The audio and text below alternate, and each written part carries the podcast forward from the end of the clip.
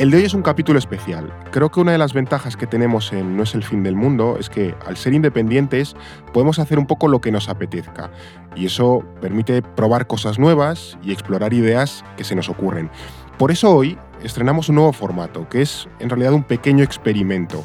Y es que este 2024 habrá muchas elecciones importantes alrededor del mundo y vamos a hablar mucho de personajes que hoy día mueven la política mundial, pero no lo queríamos hacer desde la caricatura. Por eso, cuando le dedicamos un episodio a Milei hace ya unos meses, no hablamos de sus perros clonados y de sus charlas con los espíritus. Esas cosas nos dan un poco igual. En esta serie queremos entender cómo piensan todos esos personajes relevantes de la política mundial, por qué tienen las ideas que tienen, de dónde vienen quién o qué ha influido en su forma de ver el mundo, porque será importante para luego entender cómo actúan. Por eso hoy, en No es el fin del mundo, nos metemos en la mente de Nayib Bukele. No es el fin del mundo, el podcast semanal del orden mundial. Para indagar en las ideas del presidente del Salvador, hoy está Eduardo Saldaña con nosotros. ¿Qué tal, Edu? Pues muy bien, Fer, con muchas ganas. Preparado para este, sí, sí, es un este tema nuevo que me formato, gusta esta mucho. nueva idea. Más Bueno, tengo ganas de ver cómo va. a ver cómo queda. En esta serie vamos a explorar un poco de dónde vienen las ideas de líderes autoritarios o radicales con todo tipo de variedad ideológica. A veces su deriva incluso se explica por el pragmatismo o por el simple oportunismo. Pero hoy, Eduardo, me temo que no te vas a ganar el sueldo. Es bastante habitual que no te ganas el sueldo, pero hoy tampoco.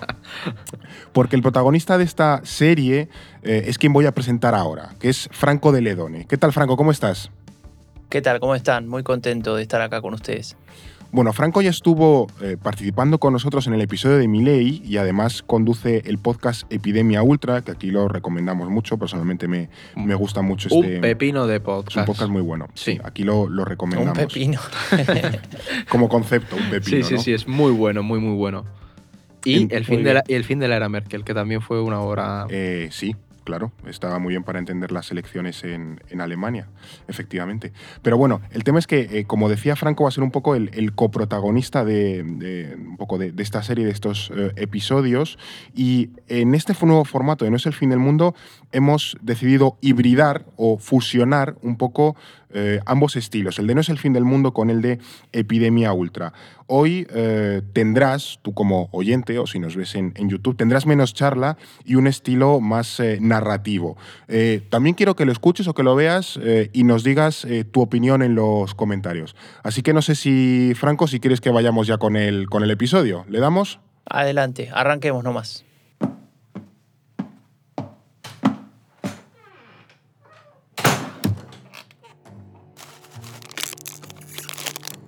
Ya tiene todo listo.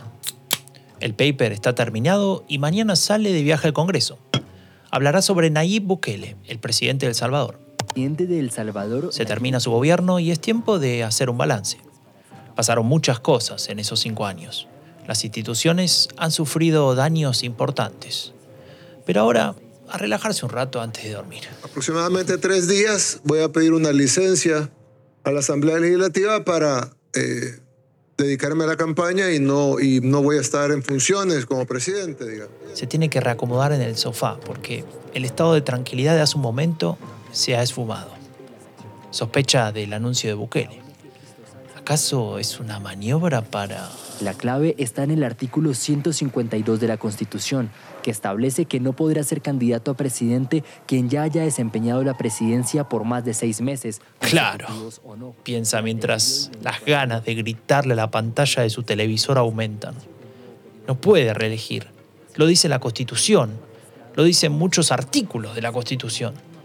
El profesor ya está de pie en su propio salón, indignado. O los últimos seis meses anteriores al inicio del nuevo periodo presidencial. Con cada palabra que escucha, la indignación transmuta lentamente en resignación. Los nuevos magistrados de la Corte Suprema se basaron en la última premisa del artículo para avalar la candidatura.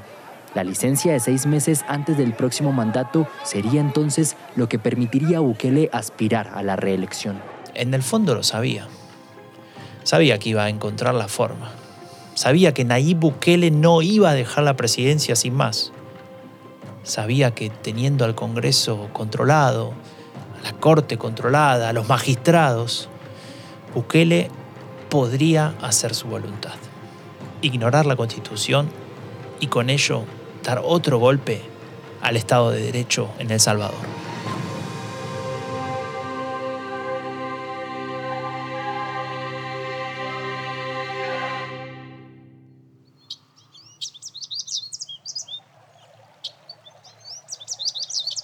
Septiembre de 2012. Estamos en los alrededores de San Salvador, más precisamente en el municipio de Nuevo Cuscatlán. En una mesa algo apartada, en medio de un cuidado jardín, un antiguo grabador de periodista captará una frase que pasará a la historia. Ni el reportero ni el autor de la frase lo saben, pero en muy pocos años habrá que ir a buscar la grabación original para comprobar que no es un invento. Porque nadie creerá que Nayib Bukele podría haber dicho, soy de izquierda radical. El Bukele izquierdista tiene 31 años. Es el alcalde más joven de su país, aunque es un viejo conocido de su partido.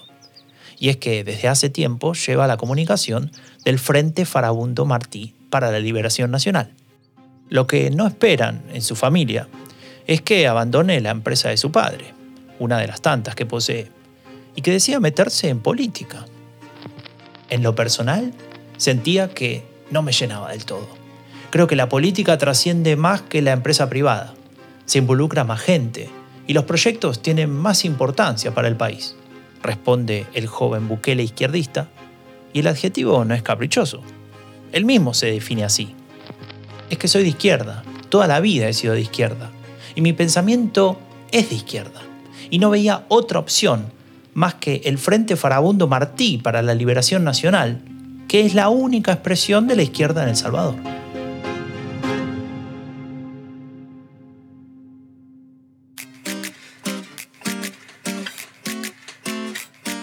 En el Frente Farabundo Martí para la Liberación Nacional, y digamos a partir de ahora el Frente, están contentos con los resultados de Bukele.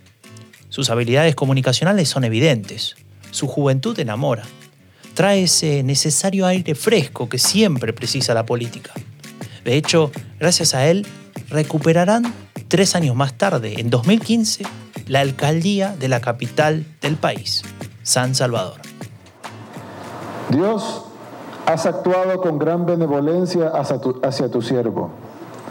Me has permitido gobernar con éxito Nuevo Cuscatlán y ahora me permite gobernar la capital de nuestro país. Este día me siento en esta silla para gobernar tu ciudad.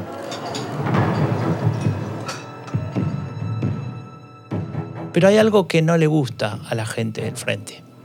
Algunos sospechan de Bukele, de su tono mesiánico, de su meteórico ascenso. Desconfían de sus intenciones. ¿Acaso había sido un error haberlo dejado crecer?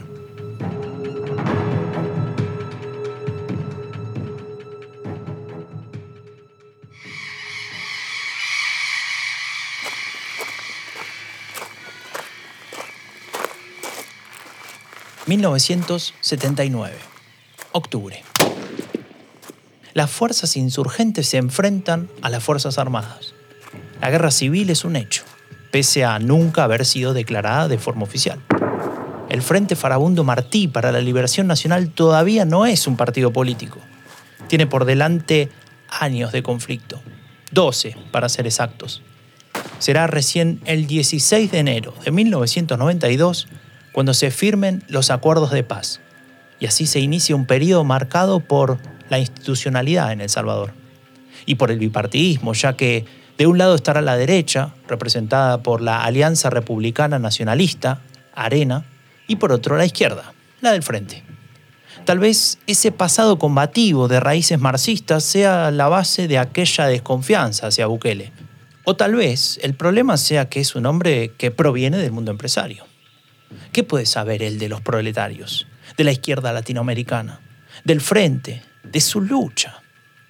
Se resolvió imponer la máxima sanción, que es la expulsión del señor Nayib Armando Bukele Ortiz. Por unanimidad, Nayib Bukele fue expulsado por el Tribunal de Ética del FMLN tras el proceso en su contra. 2017. La cúpula del Frente anuncia sin pestañear que Bukele, el alcalde de San Salvador, posiblemente el político más exitoso de su fuerza, ha sido expulsado. Nayib Armando Bukele Ortiz es culpable. Para ellos ningún hombre puede estar por encima del partido. Lo que no saben es que han cometido un grave error.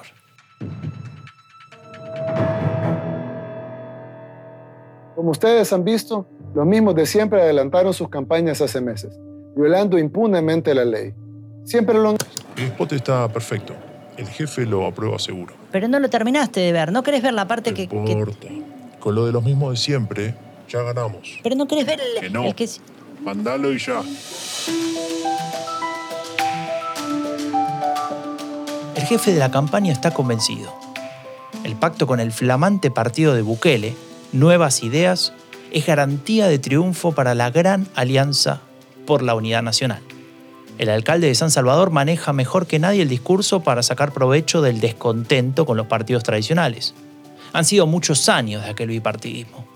Y el frente, es decir, la izquierda, ha promovido políticas que se parecían más a las de la derechista arena. Algunos hasta llegaban a decir que ambos partidos eran idénticos y que solo cambiaba su nombre.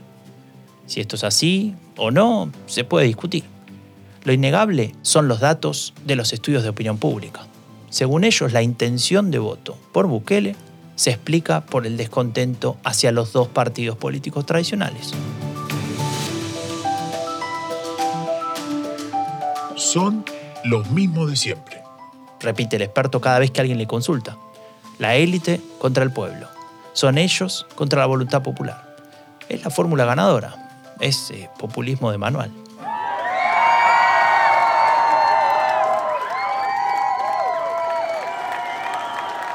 ...3 de febrero de 2019. Sala llena. Bukele se ubica ante los micrófonos y gira. Le da la espalda a la gente y a las cámaras. La confusión dura apenas unos segundos, hasta que Bukele levanta el móvil con su mano izquierda y se hace una selfie. Luego voltea y la imagen es elocuente. Chaqueta de cuero negra y brillante. Sonrisa perfecta, enmarcada en una barba hipster. Un muro de fondo que pone Hagamos historia. El cuadro perfecto para las cámaras, para las redes. Todo está servido para que los medios de su país y del mundo titulen sin titubear El presidente millennial. Después de todo, sigue siendo un experto en comunicación. Bueno, parece que estamos en el momento en el que Bukele dio el salto a la presidencia, que vio ese hueco, por así decirlo, en la, en la política salvadoreña y decidió dar un paso hacia adelante. La verdad es que eh, si nos eh, paramos a analizarlo, a pensarlo, el, el tío siguió el, el manual del, del buen populista un poco para, para alcanzar el poder. No sé cómo lo veis. Mm, Yo lo veo clarísimamente. O sea, Bukele supo explotar muy bien el descontento que había en el país. Mm. No solo son las altas cifras de homicidios que había, Fernando, o, o- o toda esa violencia que, que inundaba El Salvador, sino también el estancamiento económico, el turnismo político Mm. que marcaba mucho la política salvadoreña y sobre todo esa percepción que había a nivel social de que los partidos tradicionales no aportaban nada a la ciudadanía desde la firma de los acuerdos el de típico paz. hartazgo, cansancio que le hemos visto en un montón de Fatiga, países. ¿sabes? Claro. Había un caldo de cultivo muy bueno Ya. que cualquier buen populista, como Sí. decíamos, sabe, populista en el sentido no peyorativo del término, sino alguien que Sí. sabe Un día deberíamos explicar qué es el es populismo. aquí sí. lo, hemos, lo, hemos- lo estuvimos trazando, creo, en el episodio de preguntas y respuestas de Sí. Navidad y tal, pero a lo mejor un día le podemos dedicar un episodio al populismo. Le podemos eh, dar caña a eso, sí. Y además también es verdad que, que Bukele tenía cierta legitimidad para criticar a los partidos. ¿Por qué? Porque él había sido parte de uno de ellos, como, como hemos visto, y la habían expulsado. Es decir, Mm. Se proyectó como esa víctima de la casta, que esto nos suena ya, ¿no? Eh, que, que veía en sus ideas también, o veían en, sus, en las ideas de Bukele, una amenaza al chiringuito que tenían montado. Claro. Claro, Edu, pero también o sea, eso habría que complementarlo con, con el contexto, ¿no? El contexto de ese momento en el que Bukele llega al poder. Eh, hacia finales de 2018, principios de 2019, seguramente se acuerdan, América Latina era una olla a punto de explotar. De hecho, termina de alguna manera explotando. En muchos países hay protestas, hay, hay eh, un- una cantidad de, de- de lío enorme, por decirlo de una manera sencilla.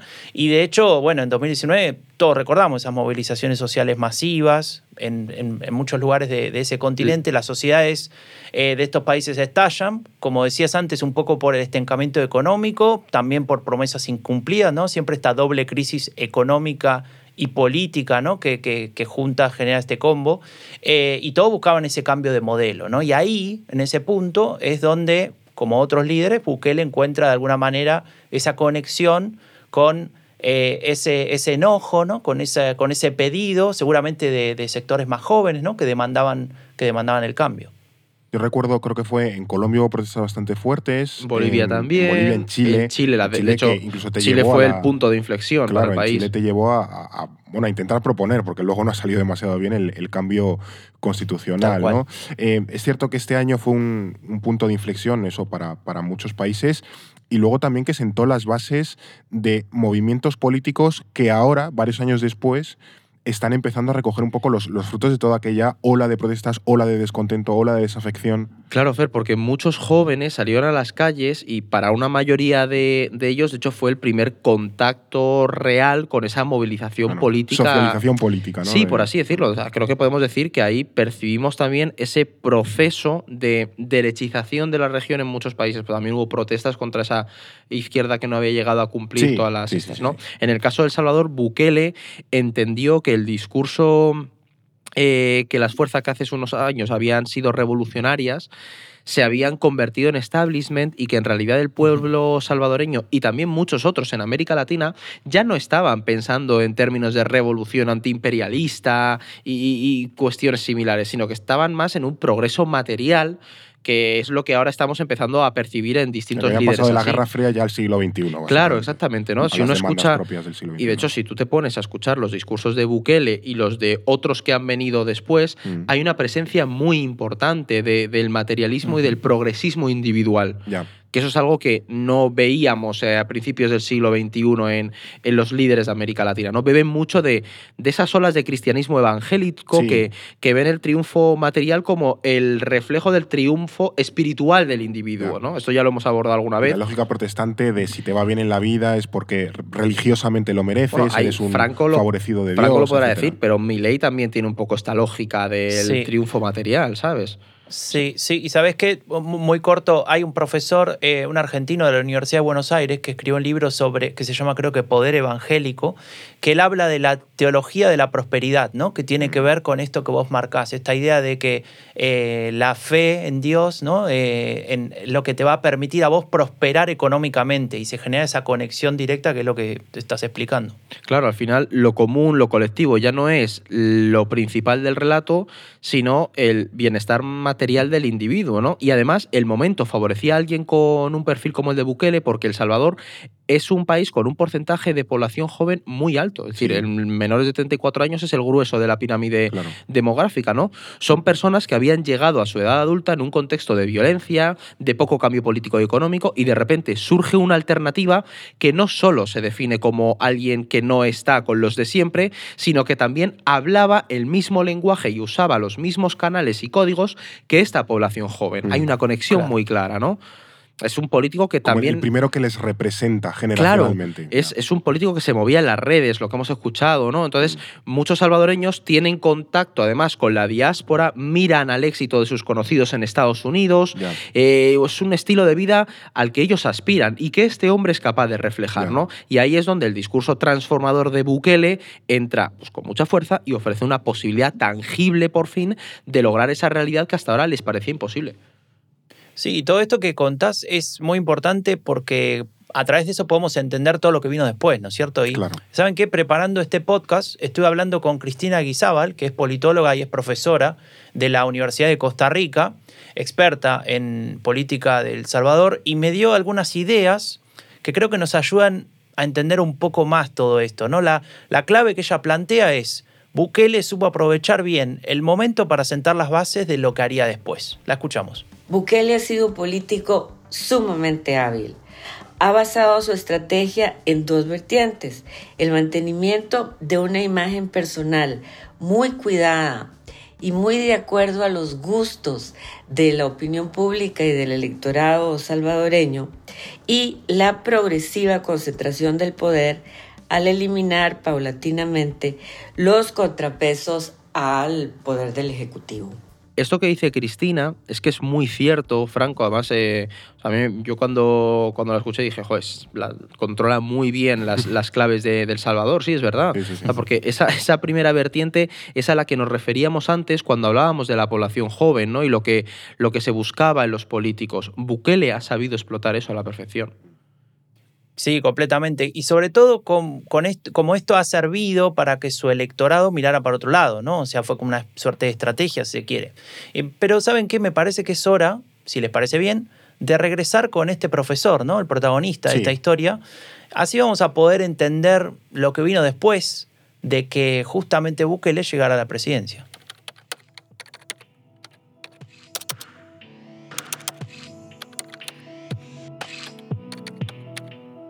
Escribe sin parar. Hay mucho para decir, aunque tiene dificultades para ordenarlo.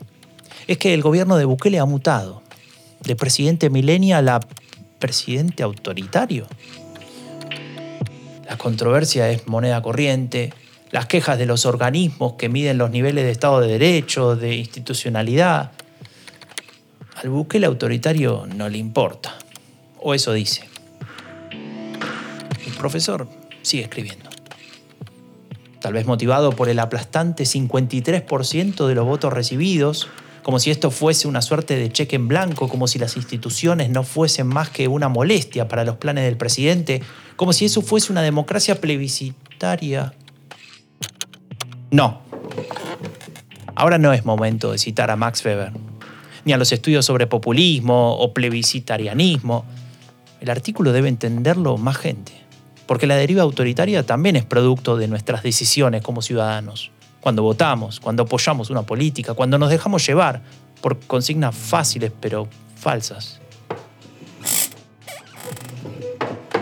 El profesor se acomoda de nuevo en su silla y abre un nuevo documento. Tipea un nuevo título. La receta hacia el autoritarismo. Enter.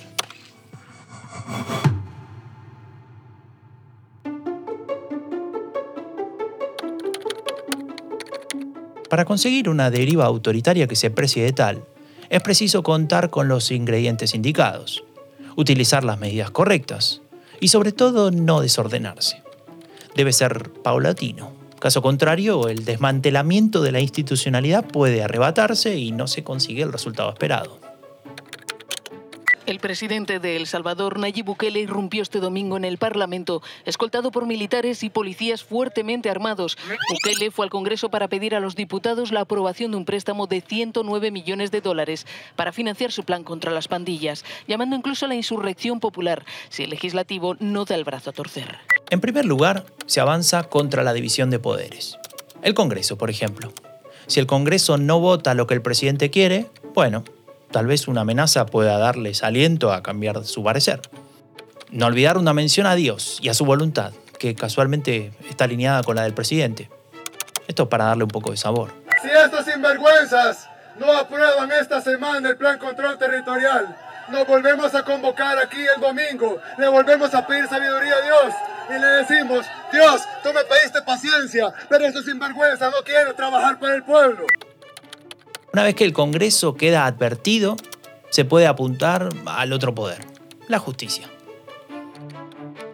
El partido de Bukele estrenó este sábado su mayoría parlamentaria deshaciéndose de dos de los principales estorbos que ha encontrado el presidente, el fiscal general y los magistrados de la sala constitucional. Es verdad que para esta movida el presidente puede tardarse un poco. Debe asegurarse de tener el control efectivo de aquel Congreso díscolo. En el caso de Bukele, fue luego de las legislativas de 2021, en las que obtuvo 66% de los votos, cuando ese preparado estaba en el punto justo para el siguiente ingrediente, una purga judicial. En El Salvador, la Asamblea Legislativa, controlada por el presidente Nayib Bukele, ha destituido a todos los magistrados constitucionales de la Corte Suprema de Justicia. El legislativo acusa a los magistrados de cometer fraude a la Constitución y de violar la separación de poderes por haberse opuesto a unos decretos relativos a la gestión de la pandemia. Nada mejor que argumentar la defensa de la separación de poderes para justificar un ataque a la separación de poderes. Sí, lo sé, suena un poco raro. Pero no nos detengamos acá, que todavía no hemos terminado con la receta hacia el autoritarismo, porque falta el ingrediente más importante. El presidente Nayib Bukele delegó al vicepresidente Félix Ulloa la conformación de una comisión para estudiar las reformas a la Constitución de la República. La reforma constitucional. La clave de una deriva autoritaria que se precie de tal. Una explosión de sabores.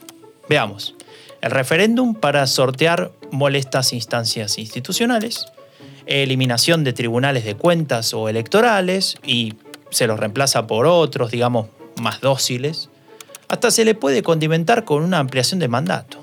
Y no buscar concentración de poder como en algún momento, algún momento. Es que yo no sé a qué se le ocurre eso. Es decir, solo se le puede ocurrir al que lo tiene pensado. Como dicen, ¿verdad? El, el, ladrón juzga por su condición.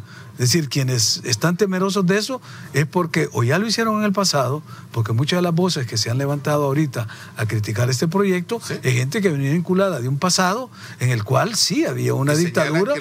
Esa voz es la del vicepresidente Félix Ulloa, que aclara, que aclara, eh, bueno, que, que aclara el objetivo del proyecto. Como buen experto en comunicación política, seguramente su presidente le habrá dicho que poner en una misma respuesta el proyecto de reforma con el término dictadura no haya sido una gran idea. Tal vez por eso el locutor del canal oficial de la Secretaría de Prensa de El Salvador reformula todo esto de la siguiente manera. El presidente Bukele finalizó su postura ratificando la búsqueda de una constitución que nos lleve al futuro, pero manteniendo siempre nuestros principios y nuestra fe en Dios como la fuerza que guía todas nuestras acciones. Y es que El Salvador solo podrá progresar si Él así lo permite.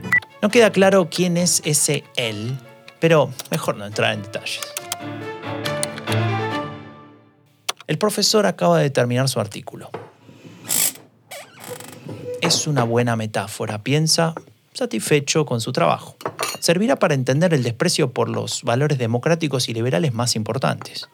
Incluso cuando la justificación constante del gobierno es la de estamos profundizando la democracia o estamos luchando contra lo mismo de siempre, etcétera, etcétera. Y todavía queda una esperanza, reflexiona para sí el profesor mientras se prepara un café. Pese a todos los cambios y los atropellos del buquel autoritario, hay un deseo del mandatario que nunca podrá volverse realidad. La reelección. Es imposible que consiga una reforma constitucional a tiempo. Es por eso que luego de conversarlo con mi esposa Gabriela y con mi familia, anuncio al pueblo salvadoreño que he decidido correr como candidato a la presidencia de la República. Es, es imposible. Se repite mientras ve la sonrisa del presidente en su teléfono móvil. Es imposible.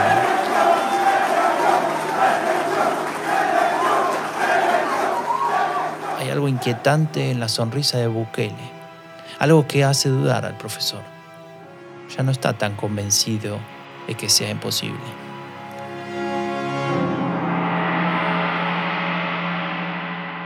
Aquí ya parece que a nuestro profesor se está empezando, se está empezando a erizar el pelo, a ponerse un poco nervioso. Me, ha parecido muy interesante el, el, comentario ¿no? también sobre la responsabilidad colectiva que hay bueno, en, el, en el auge de movimientos o giros autoritarios en los distintos gobiernos, que no es, no es solo el personaje, sino también la, la sociedad que avala, o incluso los partidos que avalan eh, ese giro autoritario, aunque no sean ellos mismos autoritarios. Es que yo creo que es algo fundamental si quieres hacerlo de la manera adecuada, ¿no? Si quieres dar un buen giro autoritario, tienes que buscar esa legitimidad hay una responsabilidad colectiva, por supuesto, porque llega un momento en el que la, la, sociedad como grupo decide de manera implícita mirar para otro lado cuando estos procesos se producen. Esto es muy Hannah Arendt. Sí, pero es que es, es la realidad y lo vemos, eh, lo hemos visto históricamente y ahora lo estamos viendo en El Salvador y en tantos otros países. Pero ojo, porque aquí también es muy importante señalar cómo se ha llegado al punto de que una sociedad prefiera mirar para otro lado, ¿no? Y, y en el estado de, de El Salvador hay muchísima responsabilidad en los partidos tradicionales que no supieron abordar de manera adecuada los problemas del país y que también deslegitimaron al propio sistema. Esa connivencia con las pandillas favoreció mucho que se les vieran como una casta de corruptos. de- o sea, hay mucho que, que peso no en ellos. abordaban el problema, sino que simplemente jugaban con él y la- le pegaban una patada hacia el futuro y bueno, ya, ya lo veremos más adelante. ¿no? Claro, y ahí qué pasa? Que cuando las instituciones pierden la utilidad y por lo tanto la legitimidad, pues nadie va a preocuparse si viene otra persona y decide acabar con ellas, ¿sabes? A ver, aquí me pregunto eh, hasta qué punto podemos decir que no ha habido una resistencia, eh, porque pienso, por ejemplo, en el caso de medios como El Faro, El Faro en, en El Salvador, que, que han sido muy críticos con, con el gobierno, de hecho han acabado medio exiliados, Exiliados, en, sí, en es- Costa Rica, se han tenido que llevar lo que es la, la empresa a, a- a Costa Rica para que no se la cerrasen en El Salvador, y otras organizaciones que también han sido eh, muy críticas o han alertado de la deriva que estaba tomando el país. Sí, sí, existió esa resistencia, digamos. De hecho, se lo pregunté a Cristina Guizábal y me contestaba sobre esto lo siguiente. pero efectivamente no ha funcionado. Y esto por varias razones. La gran, uno, la gran popularidad del presidente Bukele. Y segundo, la descomposición de los grandes partidos que dominaron el escenario político desde la firma de los acuerdos de paz que pusieron fin a la guerra civil en El Salvador. Concomitantemente, la debilidad de las asociaciones gremiales vinculadas a estos partidos, básicamente los sindicatos vinculados al FMLN y las asociaciones patronales eh, vinculadas o asociadas con el partido Arena.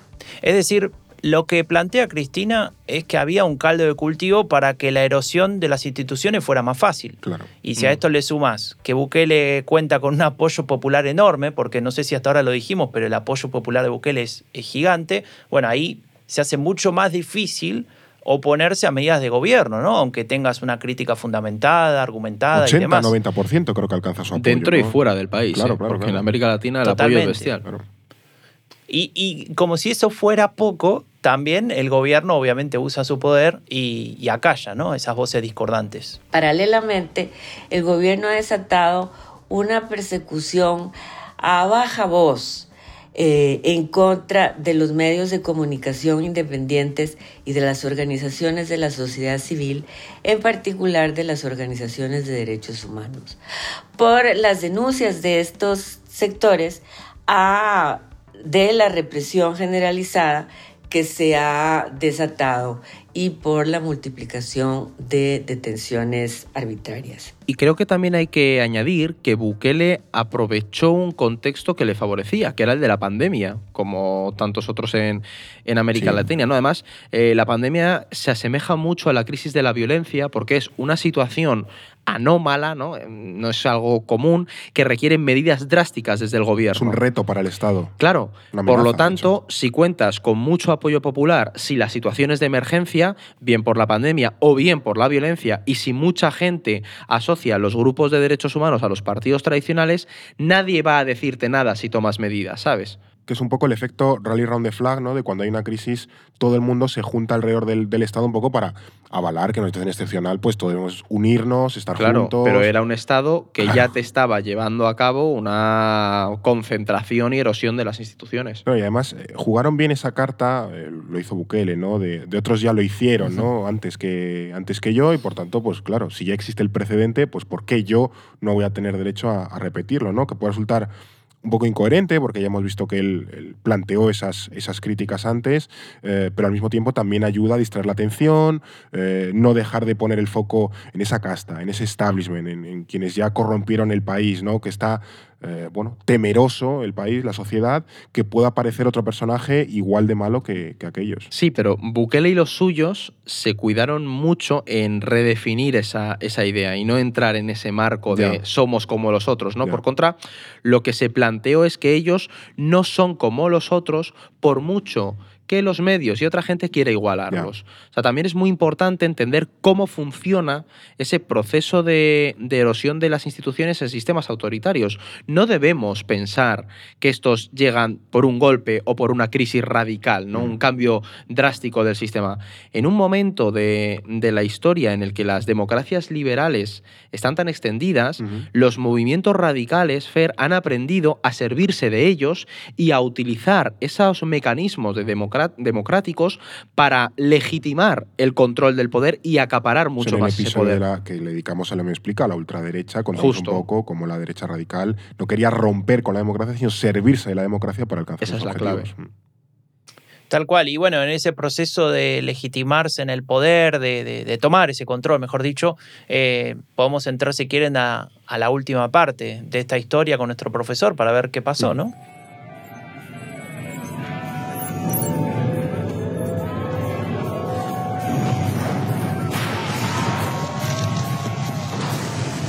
Noviembre de 2021.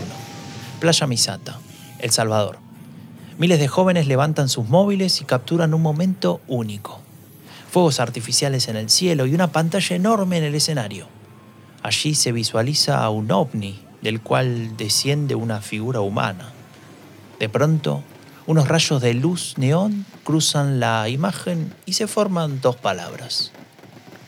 El presidente. How's Bitcoin we going? Is it fine? Did you like our country? You loved it, right? El rock de esta noche no estará a cargo de una banda, sino de un hombre vestido de blanco, con una gorra hacia atrás y con una gran sonrisa. Se llama Nayib Bukele. Do you remember in June 6? I sent a video to Bitcoin conference in Miami, and we announced that El Salvador was making Bitcoin legal tender. That was June 6th. Then in June 9th, the diputados over here, they approved the Bitcoin law in the assembly. And we listened to it. A lot of us, 22,000 of us, we listened to it on Bitcoin Spaces, and we, and we listened to the vote live. You know, after that, we had some attacks of the opposition. Believe it or not, we have an opposition. It's very small, but we do have one. Hay que reconocerlo. La faceta Crypto Bro de Bukele le queda muy bien. De hecho, antes de que su gobierno se vuelva mundialmente conocido por su política de seguridad, y luego de ser bautizado como el presidente millennial, El Salvador es noticia. La criptomoneda Bitcoin pasaría a ser moneda de curso legal en el país centroamericano. Una decisión inédita que despierta muchas dudas, pero que a la vez encaja con el perfil disruptivo de Bukele. So at the end, it's you know, for Salvador, it's- it would be nice to be the financial center of the world. Yeah, it sounds cool for us. So it doesn't matter probably for Bitcoin, but yes, it matters for us. And I think we're gonna, we can make it even better, and we can push the future even forward. Su discurso de media hora ha sido un poco extenso para un público que, digamos, se cansa rápido. Habló de Bitcoin City, de sus planes e inversiones, de Dios. Habló demasiado. Pero esa idea del final no queda clara. ¿Cuál es ese futuro que plantea Bukele? ¿Cuál es su plan? ¿Tiene un plan? It's nice to be part of it, isn't it? So you know, let's all be part of it. El régimen de excepción a quien más ayuda es a los jóvenes. Ahora, alguien me dice, sí, presidente, pero dicen las estadísticas que la mayoría de presos son jóvenes. Lastimosamente es así, porque las pandillas estaban formadas mayoritariamente de jóvenes. Era un problema que generó un país que estaba roto, que todavía sigue roto, pero que estamos pegando, estamos arreglando poco a poco, para que no vuelva a pasar lo que pasó. Muchos de los jóvenes que se fueron por el mal camino, se fueron por el mal camino por culpa de un Estado que no les cumplió, que no les dio oportunidades de otra cosa. Lastimosamente, nosotros no podemos perdonar el crimen. No podemos decir, sí, esta persona asesinó porque la sociedad le falló. O esta persona asesinó porque no tenía oportunidades. Es verdad, por eso pasó.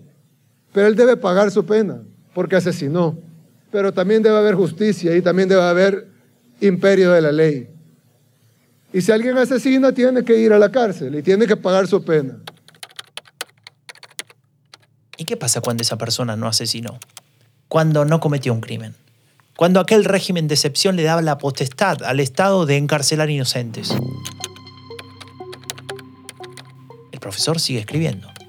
Esta vez le encargaron un artículo sobre la política de seguridad de Bukele. En marzo de 2023 se cumplía un año de la medida. Para el gobierno, un éxito. Para sus críticos, una política con muchas carencias, especialmente en materia de derechos humanos. ¿Cómo evaluarla? ¿Hasta dónde puede llegar? ¿Cuál puede ser el resultado?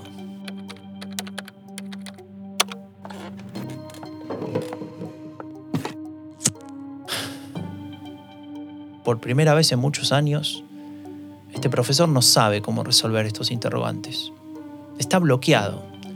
Por un lado, la mano dura, el régimen de excepción, que bajó la tasa de homicidios de forma extraordinaria, el discurso de Bukele sin fisuras, ordenado, coherente, y no deja de ser un experto en comunicación. Y por otro, la suspensión de las garantías constitucionales, el aumento del tiempo de detención de una persona sin cargos en su contra, la intervención de la correspondencia y comunicaciones sin orden judicial. Tal vez lo mejor sea volver al inicio, piensa. ¿Cómo llegamos a esto?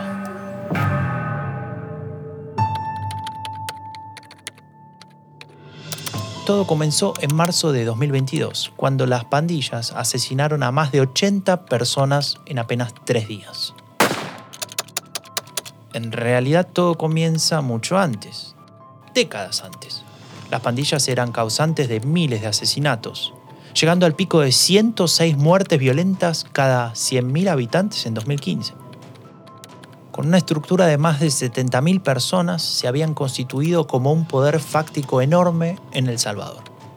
Desde la firma de los acuerdos de paz en 1992 hubo varias guerras contra pandillas, seguidas de pactos, que a su vez se rompían tras nuevos asesinatos, lo que provocaba una nueva reacción represiva del Estado, para luego volver a las políticas de diálogo. Un verdadero círculo vicioso. Hasta que llegó ese marzo de 2022. Los 87 muertos en tres días y, y un anuncio.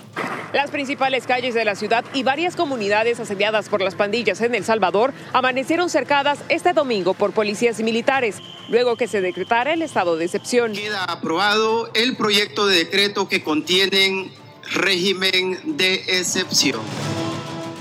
El estado de excepción, que debía durar solo un mes, se convirtió en la regla.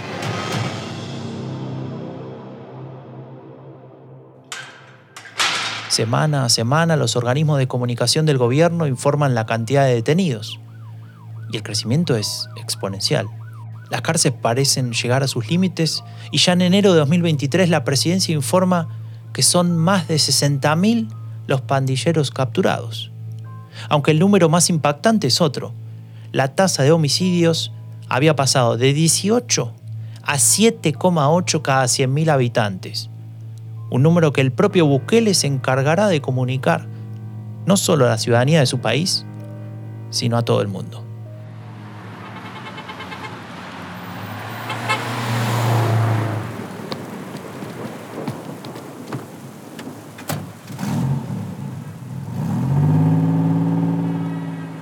New York, septiembre de 2023.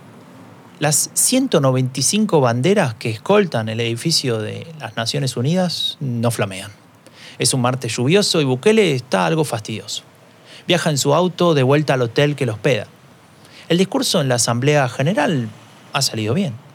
Él sabe pararse frente al estrado, hablar. La práctica hace al maestro. Además está orgulloso de su mensaje. Sin embargo, en su interior sigue molesto. ¿Por qué no aceptan sus resultados? ¿Por qué no ven lo que ha conseguido? Toma su móvil y busca su discurso en YouTube. El país ya lo ha subido.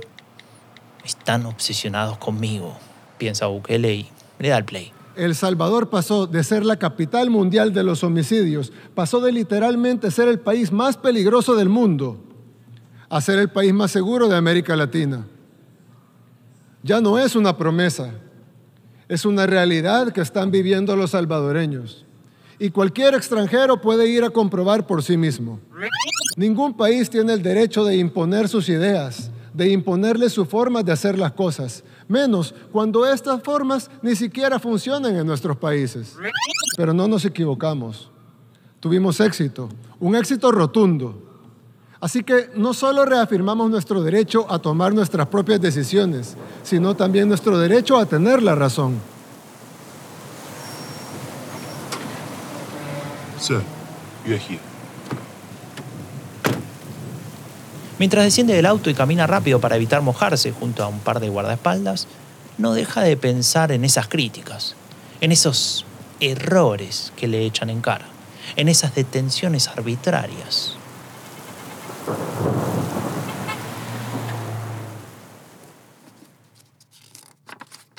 El profesor está leyendo un paper. Fue publicado en 2022 por la profesora Lacey Abrego de la Universidad de California y su colega Steven Osuna de la California State University. Se titula Estado de excepción, pandillas como chivo expiatorio neoliberal en El Salvador. Un estado de excepción es un signo de crisis, una crisis de legitimidad del status quo. El texto analiza la situación en el país y concluye que la deriva autoritaria es evidente. Esto no sorprende al profesor, pero sí le llama la atención un dato que había olvidado. Dice, el 9 de abril de 2022, en una serie de tweets, Bukele admite que en los 8.500 arrestados puede haber un margen de error del 1%. El profesor hace las cuentas, 85 personas. Más que el número en sí, el concepto, margen de error, le recuerda algo que había guardado para ver después. Unas declaraciones del ministro de Justicia Gustavo Villatoro. Sí, sí. E, Este es el, son 3.313 personas las que han sido liberadas por diferentes. Uno, por el mismo control que ejerce la, la Fiscalía sobre la actuación policial. Estamos realizando todo el trabajo necesario precisamente para poder ir sacando a aquellos que estaban en algún momento, en el momento equivocado. En el lugar equivocado. Sí. 3.300 de 60.000 capturados hasta enero de 2023 da un 5%, calcula mentalmente, mientras que busca otro cuaderno en el que había anotado lo siguiente. Mayo de 2023. Ministro Villatoro. Reconoce liberación de 5.000 inocentes, un 7%. Y más abajo, agosto de 2023. Ministro Villatoro. Declara liberación de 7.000 inocentes, un 10%. El 10 está subrayado y por debajo puede leer lo que él mismo había escrito hace un tiempo. ¿Estamos dispuestos a pagar ese precio?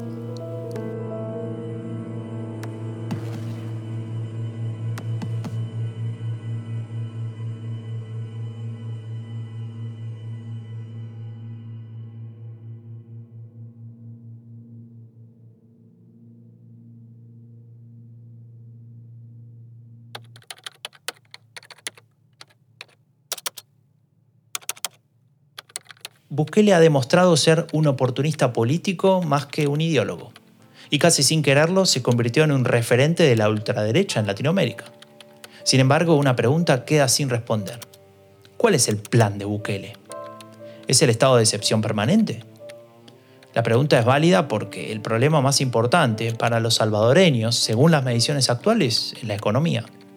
¿Acaso tiene Bukele un plan para eso? ¿O su estrategia se basa en la represión de aquellos que protesten y no crean en su liderazgo? ¿Los llamará pandilleros y pasarán a engrosar luego las filas de encarcelados por error? Teniendo en cuenta que el Estado de Derecho en el país es prácticamente inexistente, no me sorprendería. Enter. Así termina el texto del profesor. Sabe que todavía tiene que corregir, que en parte se dejó llevar por sus emociones. Sin embargo, las dudas son sinceras. ¿Se convertirá El Salvador en una auténtica dictadura? Es una pregunta dura la que nos ha dejado el profesor, ¿no? De si se puede convertir en una dictadura, pero creo que es también un, debate interesante que, que ha sido habitual en estos últimos años conforme la deriva autoritaria de, de Bukele o del Salvador eh, iba creciendo, ¿no? Porque también eh, esa erosión de los eh, derechos humanos o de las libertades y demás, cuando hablaba de, las, de la cuestión de las maras, ¿no? de los, inocentes encarcelados, me recordaba un poco esa, esa frase de, de Benjamin Franklin de es preferible que 100 personas culpables puedan escapar a que un solo inocente sufra, de qué precio estamos dispuestos a pagar con tal de conseguir lo que queríamos conseguir, ¿no? De, estamos dispuestos a, queremos acabar con la violencia de las pandillas, estamos dispuestos a encarcelar una parte no pequeña de inocentes, de personas que son inocentes, con tal de que este problema, problema acabe. Es que yo creo que es la pregunta que se lleva haciendo mucha gente en El Salvador, en América Latina y gente alrededor del mundo que Y si sigue transiges el con tema. eso, ¿con qué otras cosas estás dispuesto a transigir con tal de que, con tal de que se alcancen esos objetivos? Ese es- Ese es el problema. Claro. Claro. Es que por un lado se ha planteado que es una estrategia que está dando resultados a nivel macro, es decir, la violencia ha bajado en el número de homicidios y El Salvador ya no es visto como ese país violento, ¿no? En el corto plazo se puede decir claramente, y esto lo hemos comentado, que la, la estrategia de Bukele para acabar con la- los homicidios en El Salvador ha sido un éxito, porque ha funcionado. Totalmente. Claro, pero es importante también la crítica que se hace a la política de supermano dura, sobre todo si miramos en conjunto todo esto con la deriva de los últimos años y esa erosión del sistema, ¿no? Es, es una combinación muy peligrosa Mm. que cualquier ciudadano debe tener presente y que eso, hay que abrir ese debate público. Pero aquí es donde se recupera de nuevo esa pregunta de si se está dispuesto a pagar o no ese precio. Claro. No hay que hacerla pensando solo en los 85 inocentes encarcelados, sino en los derechos de miles de ciudadanos que se vulneran o que se pueden eh, vulnerar perdón, con estas reformas. Mm. Que ahí está el punto. ¿Qué puede pasar a futuro? ¿no? En el corto plazo, por supuesto, nadie quiere oír hablar de democracia cuando salir a las calles es jugarte la vida, ¿no? No puedes sacar a tu hijo, que eso nos lo han dicho eh, oyentes eh, salvadoreños, ¿no? Sin embargo, cuando ya se aplican estas políticas de control de la violencia, hay que plantear qué va a pasar después. Claro. ¿Cuál es el plan en el medio plazo para mantener la seguridad y, y ese sistema democrático? Eso por ahora no se está haciendo mm, de manera colectiva ¿no? y amplia en El Salvador y en la medida en la que no está claro, pues el sacrificio será mayor a futuro. Sobre todo que eh, en este tipo de cosas siempre me parece importante pensar que ese otro del que tú te alegras de que se reprima o se encarcele o se saque de las calles, eh, no vas a ser tú. Pero el problema es que en algún momento dado, por situaciones de la vida, ese otro en algún momento puede ser tú y quizás eres inocente de lo que se te acusa o de la política que se quiere eh, llevar a cabo. Entonces, siempre tener en cuenta que, que, bueno, lo que a ti hoy te parece bien que se haga con los demás, quizás puede, es una ola que se puede volver en, en contra. Y esto es algo que también lo vimos cuando, cuando en el episodio que le dedicamos a, a Milei, eh, y lo hemos visto también en los episodios que le hemos dedicado a, a Ecuador, ¿no? Cómo ese eh, Bukele eh, puede empezar a haber nuevos Bukeles, porque cuando Bukele llega al poder, recuerdo que era un poco el nuevo Trump salvadoreño. Sí. Pero ahora los nuevos líderes es el nuevo Bukele de un sitio, o sea, que es un modelo. Sí, sí, ya se ha establecido crea como una, como una referencia, ¿no? Entonces, no sé si alguien puede se- sentirse tentado a imitar todo esto. Sí, son varios los que expresaron esa idea, ¿no? Claro. Copiemos a Bukele que le va muy bien. Eso el problema es que copiar un modelo exitoso no te garantiza el éxito. Eh, porque, en primer lugar, cada país tiene sus particularidades. En el caso de El Salvador es clarísimo, ¿no? El problema de las pandillas es muy especial. Son grupos criminales muy arraigados, pero que tienen dinámicas locales, ¿no? Es decir, no tienen eh, conexión eh, con otros grupos eh, criminales extranjeros que los sostengan o que, o que se activen a partir de eso.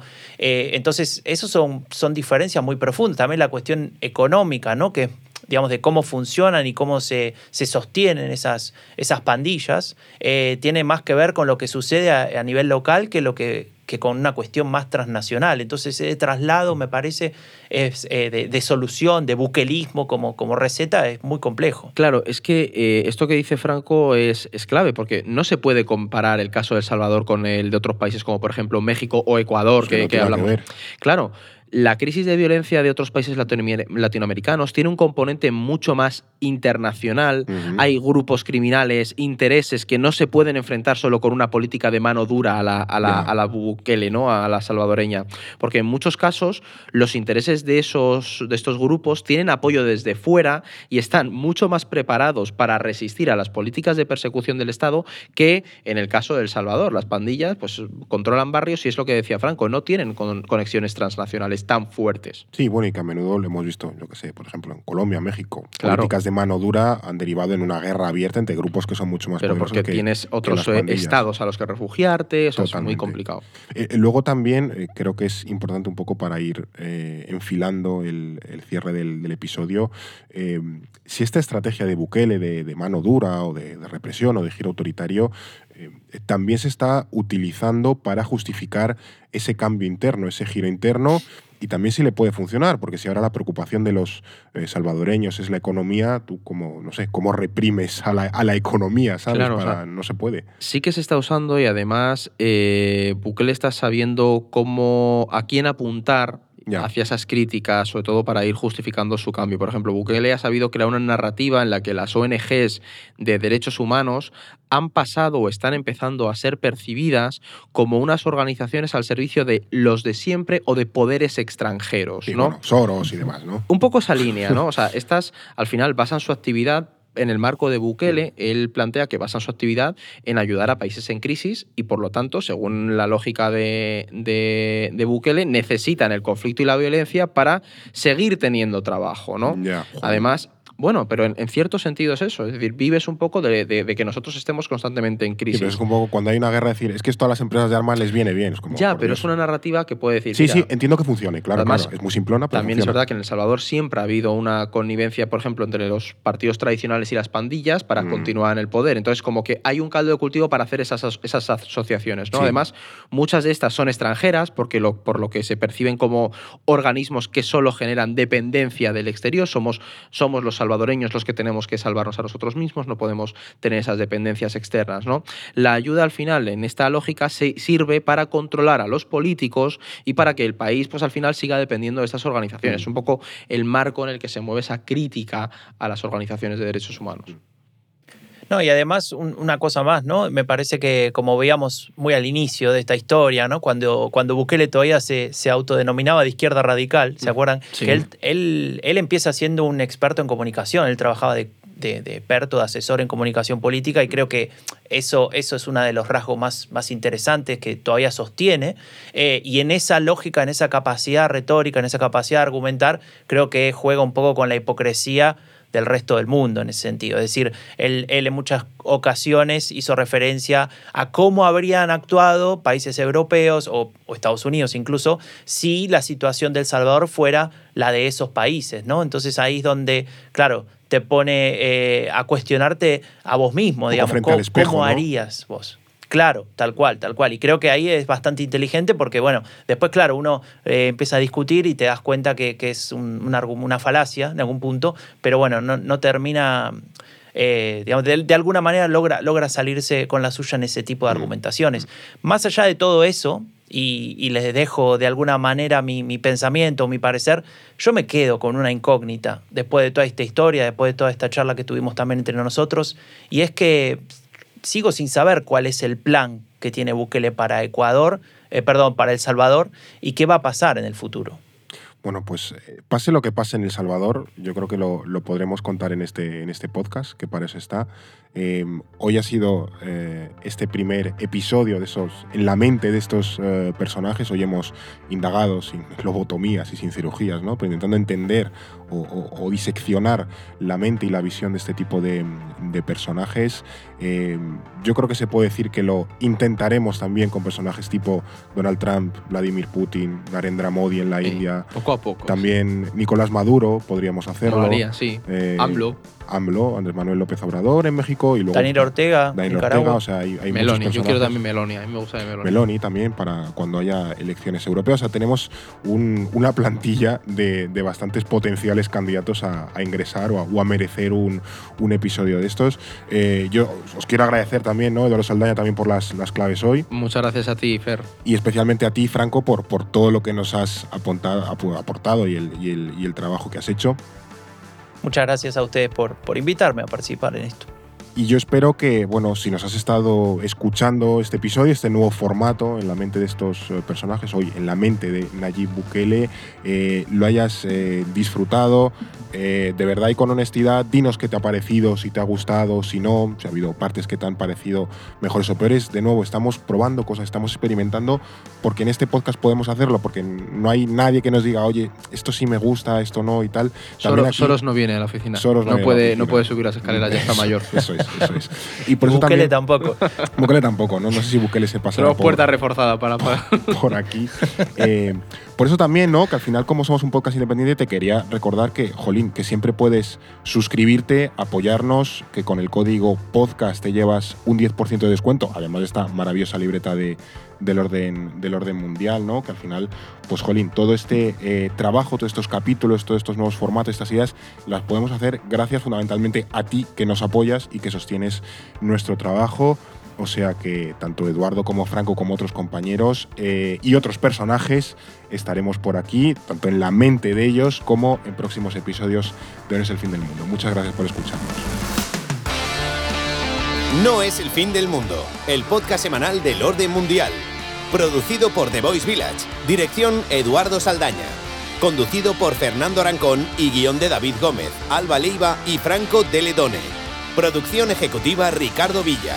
Narraciones y sonorización Franco Deledone. Sintonía original Pablo de Diego.